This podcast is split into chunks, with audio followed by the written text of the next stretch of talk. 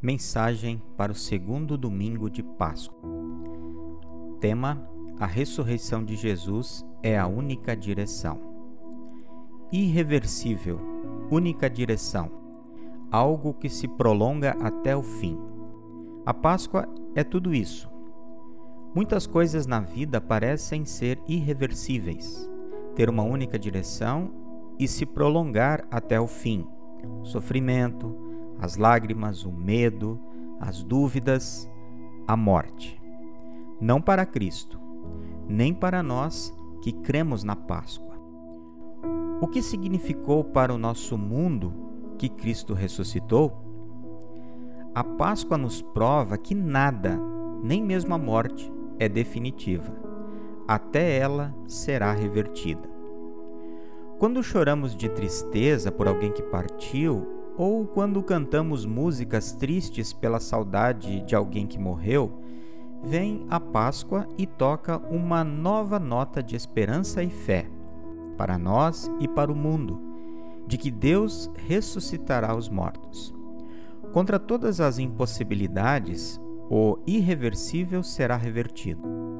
A ressurreição de Cristo nos dá uma nova e definitiva única direção. Os primeiros cristãos arriscaram tudo na ressurreição. Tanto que o apóstolo Paulo escreveu aos Coríntios: E se Cristo não ressuscitou, logo é vã a nossa pregação e também é vã a nossa fé.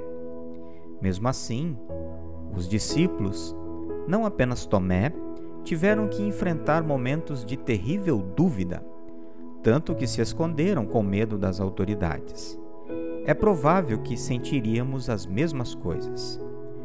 A notícia que ouviram era boa demais para ser verdade, mas tão boa que tinha que ser verdadeira. Jesus estava vivo. A ressurreição de Jesus provou, provocou reações contraditórias. Os que não acreditavam encontraram meios para ignorar as fortes evidências.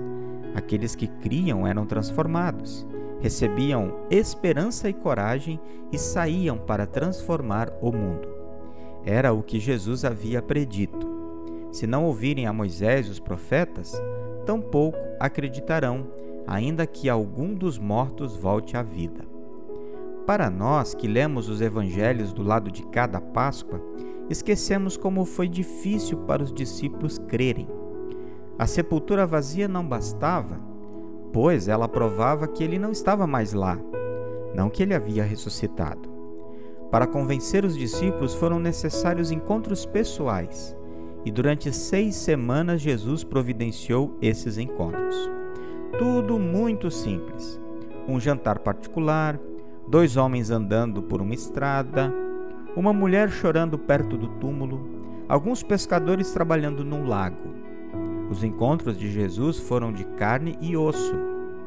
Ele traz consigo as cicatrizes do sofrimento e da morte. Jesus apareceu para os seus discípulos. Com isso, Jesus tornou óbvia a sua identidade. Nenhum discípulo podia negá-la. Todos aqueles que viram Jesus ressurreto perderam a liberdade de escolher crer ou não. Jesus era irrefutável eles dificilmente poderiam deixar de crer.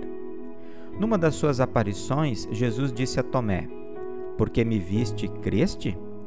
Bem-aventurados os que não viram e creram. Muitos no tempo de Jesus foram, e nós somos hoje aqueles que não viram. Portanto, a igreja permaneceria de pé ou desmoronaria pelo falar das testemunhas oculares. Jesus conseguiu transformar um grupo de homens medrosos em evangelistas, que literalmente, no caso de alguns, morreram pela causa. Quando lemos a história da igreja descrita no livro de Atos, vamos entender o que foi a Páscoa. A ressurreição é o epicentro da fé. A ressurreição não é uma crença que desenvolveu dentro da igreja, é a crença ao redor da qual a igreja cresceu é o ponto sobre o qual a fé se fundamenta. Na ressurreição de Jesus, houve de tudo: medo, dúvidas, provas incontestáveis, explosão de alegria, evangelho do perdão, envio, reafirmação da fé. É a fé em Cristo que nos leva a mudar pessoas, como na igreja cristã em Jerusalém. Os cristãos tinham um coração e alma, todos diferentes, mas formavam uma igreja que crescia. O que mantinha todos unidos era a fé, o laço, uma fé que produzia frutos. Eles queriam apenas uma coisa: a salvação eterna. Não tinham tempo para pensar em divisões. A congregação mãe da cristandade deu o exemplo: interior saudável e crescimento externo. A pregação visava ganhar mais almas para Cristo. Logo, a mensagem central era sobre a ressurreição de Jesus. A graça estava sobre os pregadores. A igreja cuidava dos necessitados. Os apóstolos se dedicavam à pregação.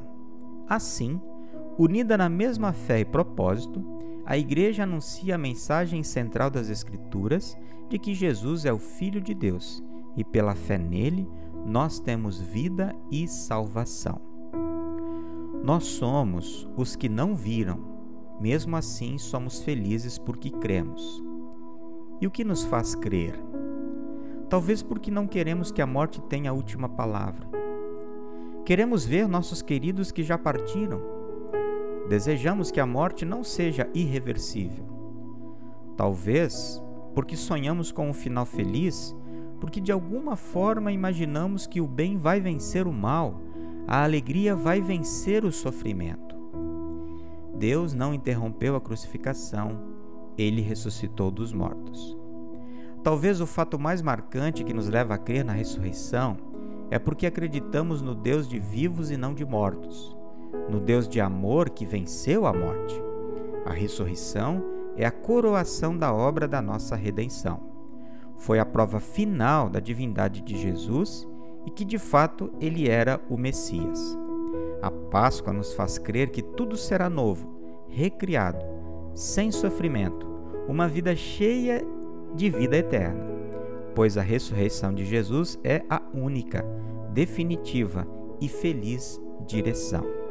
Cristo está vivo, nele viveremos. Amém.